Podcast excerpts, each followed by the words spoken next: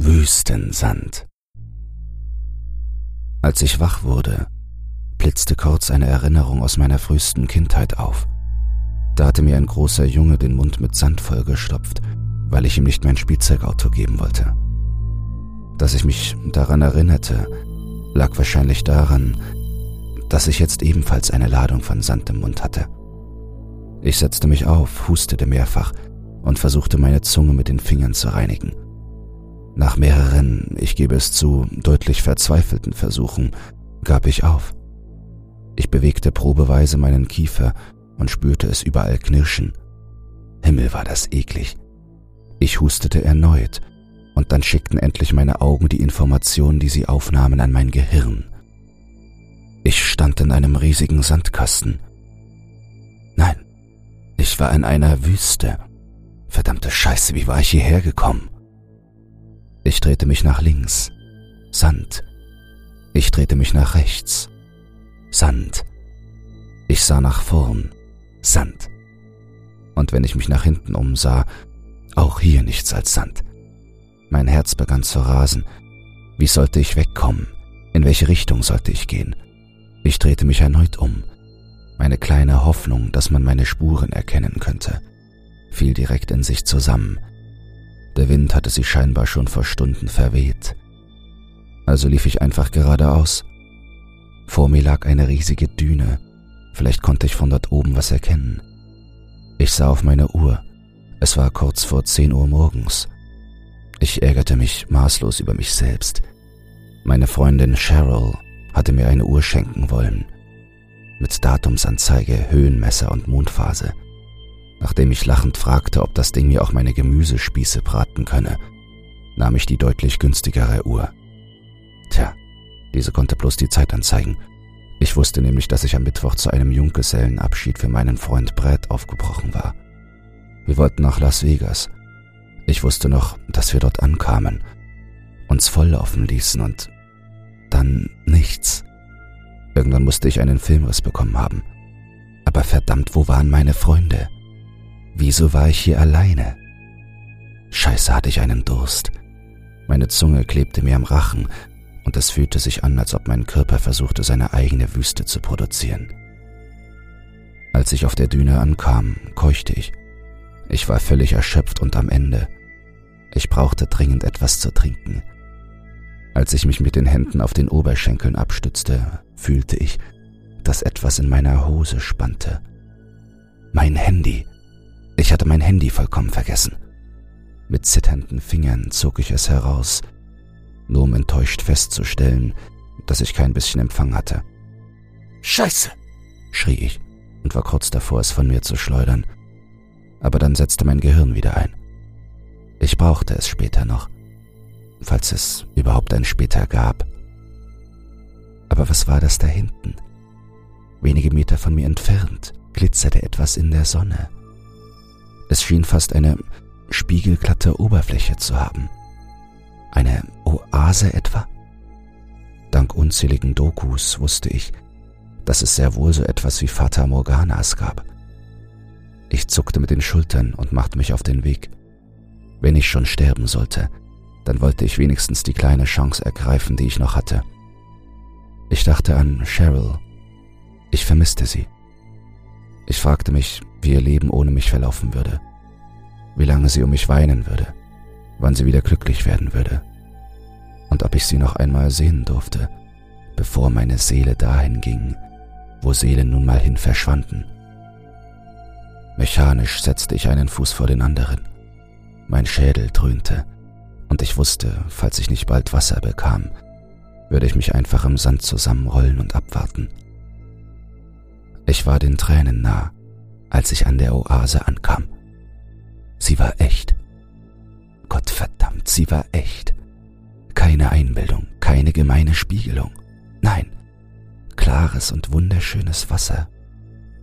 Ich kniete mich an den Rand und streckte die Hände aus. Dabei fiel mir auf, dass meine Handrücken komplett zerkratzt waren. Eine Erinnerung vom Abend blitzte auf. Ich war kopfüber in einen Dornenbusch gefallen und irgendwo hinabgerollt. War ich deswegen in der Wüste aufgewacht? Egal, darüber konnte ich auch später nachdenken. Ich brauchte jetzt Wasser. Das würde ich lassen, Bursche.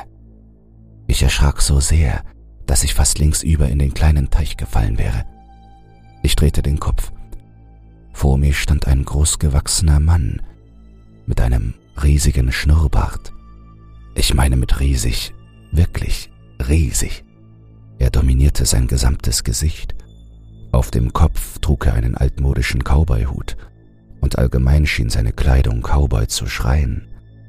Seine Augen fixierten mich genau. Mit dem linken zwinkerte er. Jungchen, komm vom Wasser weg. Das ist nicht gut für dich. Langsam sickerten seine Worte in mein Bewusstsein. Er wollte mich von dem fernhalten, was mich am Leben hielt. Mir schossen Tränen in die Augen, und ich war kurz davor, einen Wutanfall wie ein kleines Kind zu bekommen. Bursche, es gibt Schlimmeres. Jetzt hör auf zu flennen und steh auf. Nein, ich brauch das. Lassen Sie mich in Ruhe, brüllte ich und versuchte wieder an das Wasser zu kommen. Nein! Mehr sagte er nicht. Sein Tonfall war so scharf, dass ich in der Bewegung innehielt.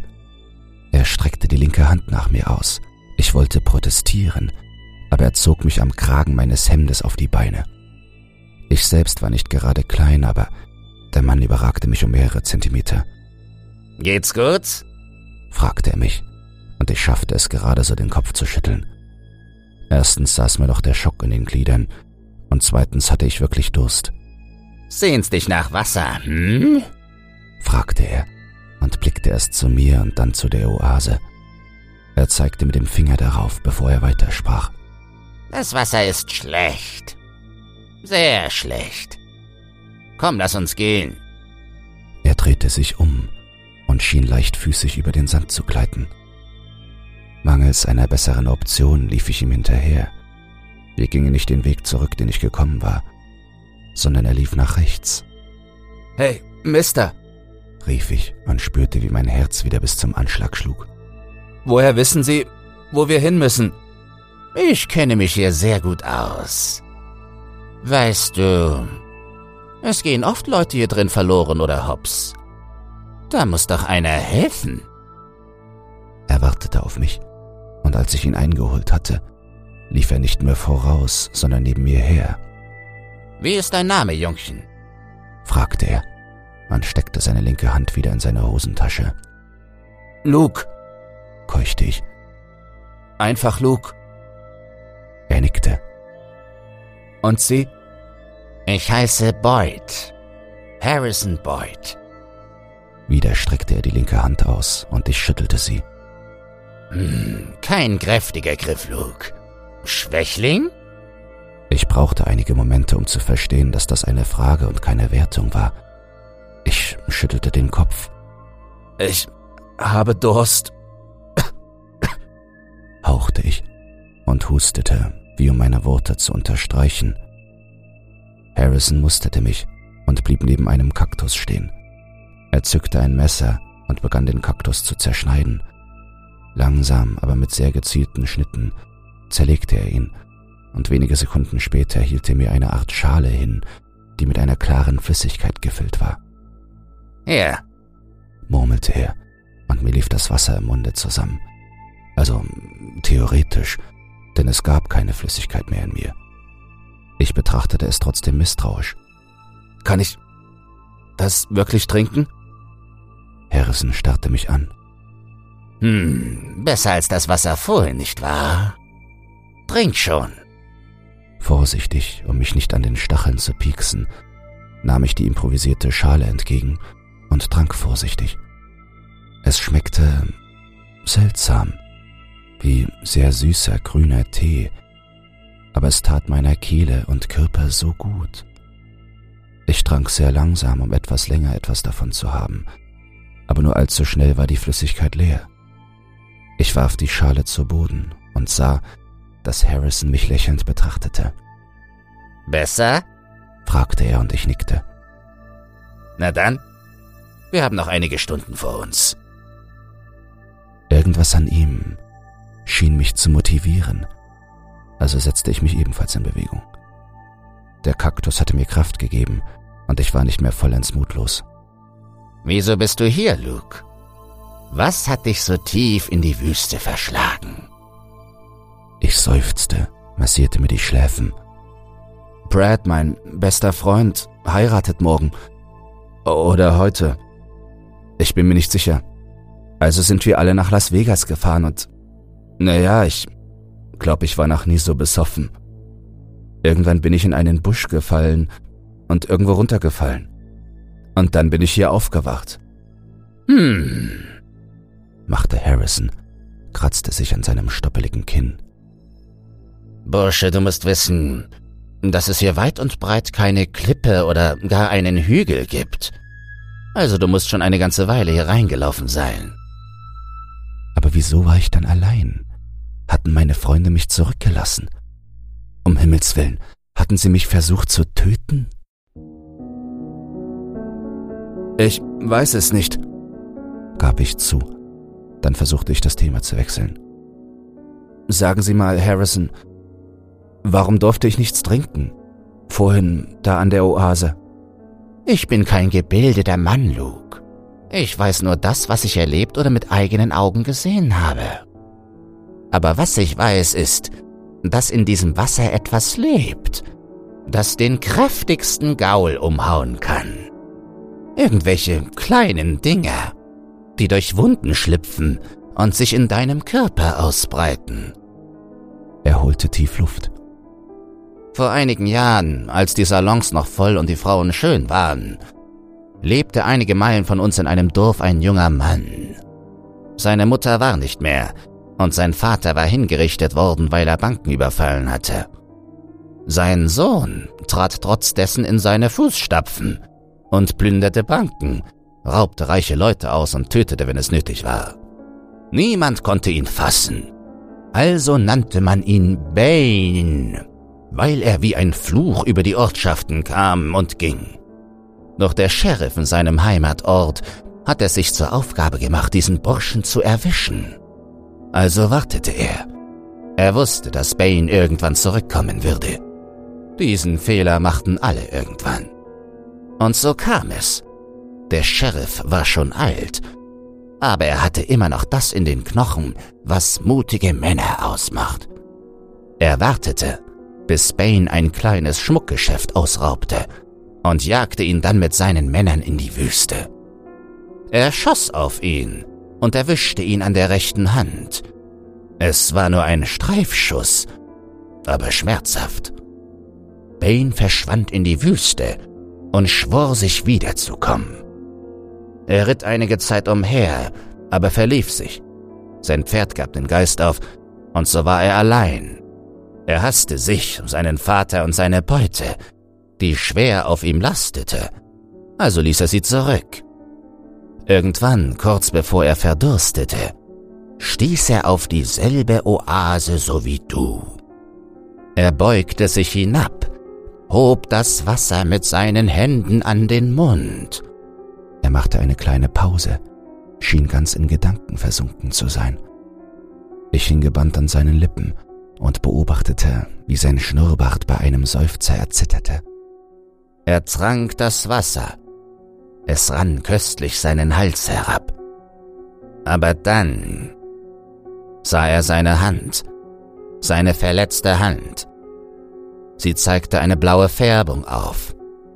Diese Färbung breitete sich aus, wanderte seine Hand nach oben, zu seiner Schulter. Er versuchte sie abzudrücken, das Blaue aus sich herauszudrücken. Er hatte Angst, scheiße Bursche. Er hatte nie zuvor Angst gehabt. Ich wusste genau, was er da beschrieb. Das Wasser war verunreinigt gewesen. Dieser Bane hatte eine Blutvergiftung bekommen. Normalerweise breitete sie sich nicht so schnell aus. Aber wer weiß, vielleicht waren diese Bakterien in der Hitze mutiert. Und obwohl ich wusste, dass die Blutvergiftung nur einen kleinen blauen Strich hervorbrachte, sah ich vor meinem geistigen Auge, wie der Arm des Mannes blau anlief, und er panisch versuchte, seine Schulter zu packen und... Jedenfalls, fuhr Harrison fort, Tick-Tack und das war's. Als das Blaue sein Herz erreichte, zappelte es nur einmal kurz und es war vorbei. Harrison schwieg und rieb sich seinen Schnurrbart. Woher wissen Sie das alles? Harrison lachte laut auf. Es war eher ein Bellen, aber es war verdammt sympathisch. Schauergeschichten, Bursche. Jeder kennt Schauergeschichten. Sag mal. Er wechselte das Thema. Was erwartet dich da draußen, hm? Außerhalb der Wüste. Ich lächelte warm. Meine Freundin Cheryl. Ich lieb sie mehr als mein Leben. Und naja, sie ist schwanger. Aber ich weiß nicht, ob ich ein guter Vater sein werde. Harrison nickte nachdenklich. Das weiß keiner so genau, hm? Aber mein Vater war auch kein guter Vater. Und aus mir ist doch was geworden, hm? Immerhin retten Sie mir das Leben, sagte ich, und Harrison sah mich nachdenklich an. Ja, stimmt wohl. Jedenfalls, Bursche, dein Sohn wird es gut haben. Die Zeiten sind leicht. Wirst du deine Cheryl ehelichen? Ehelichen? Ach, Sie meinen heiraten? Gern, aber ich habe kein Geld dafür. Ich kann ihr nicht einmal einen Verlobungsring schenken. Harrison fuhr mit seiner linken Hand in die Hosentasche und förderte einen kleinen Ring zutage. Er reflektierte die Sonne, da er viele kleine Diamanten in der Mitte hatte. Er war wunderschön. Jungchen, ich habe sehr viel in meinem Leben getan, worauf ich nicht stolz bin. Aber der hier, und Gott mag mein Zeuge sein, den habe ich für meine schöne Braut aufgehoben. Ich wollte ihn nie für mich. Ich möchte ihn dir schenken. Ich war entsetzt. Dieser Ring war mehr wert, als ich je verdienen würde. Und er war sehr altmodisch gestaltet. Aber ja, er war bildschön. Er würde Cheryl fantastisch stehen. Tut mir leid, sagte ich monoton. Aber ich konnte meinen Blick nicht von dem Ring abwenden. Ich kann ihn nicht annehmen. Harrison blieb stehen und blickte mich wütend an. Bursche, ich habe in meinem gesamten Leben nie jemanden irgendwas geschenkt. Und als ich es tun wollte, war es zu spät. Meine wunderschöne Gera ist tot und ich konnte sie niemals wiedersehen. Dieser Ring ist das einzige, was ich noch besitze. Ich spüre, dass er zu dir und Cheryl gehört. Nimm ihn, bitte. In seinem Blick lag etwas Flehendes. Und ich nahm ihn mit zitternden Fingern. Danke, hauchte ich, und etwas Friedliches lag in Harrisons Blick. Und jetzt, Bursche, laufe zu deinen Freunden. Sie warten auf dich. Ich blickte über die Schulter und sah eine kleine Ortschaft. Überall standen Polizeiwagen und von weitem erkannte ich dunkle Anzüge. Es waren meine Freunde. Sie suchten nach mir. Herrgott, ich hatte überlebt. Freudig rannte ich los. Nur noch wenige Meter Wüste trennten mich von ihnen. Doch dann wurde ich langsamer. Ich drehte mich erneut um und sah Harrison an. Er hatte seine rechte Hand zum Gruß erhoben. Und da fielen mir drei Sachen auf. Erstens, ich hatte Schritte im Sand hinterlassen. Sie waren kaum sichtbar, aber sie waren da. Harrisons hingegen nicht. Zweitens, Harrison hatte eine Wunde an der Hand. Drittens, von dieser Wunde aus führte ein dunkler und blauer Strich zu seiner Brust. Ich wurde von der Polizei befragt und berichtete von meinem Erlebnis. Ich war nicht der Erste gewesen, der von einem Mann mit großem Schnurrbart und Cowboyhut aus der Wüste geführt worden war. Den Ring durfte ich behalten, obwohl er von einem Raubüberfall stammte. Nur war dieser seit über 200 Jahren verjährt. Gestohlen hatte ihn Harrison Bain Boyd, einer der brutalsten und skrupellosesten Männer der Welt. Auf den alten Bildern erkannte ich ihn wieder. Meinen Sohn nannte ich Harrison.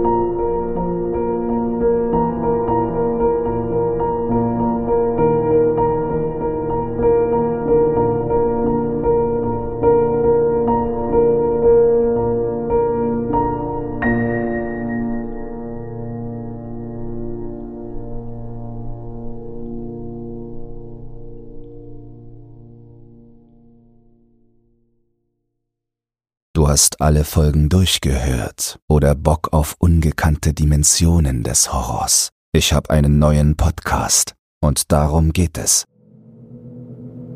Secure, Contain, Protect, sichern, bergen, beschützen. Es gibt Dinge, die sich in unseren Albträumen einnisten. Bizarre Dinge, abgründige Dinge, grausame Dinge.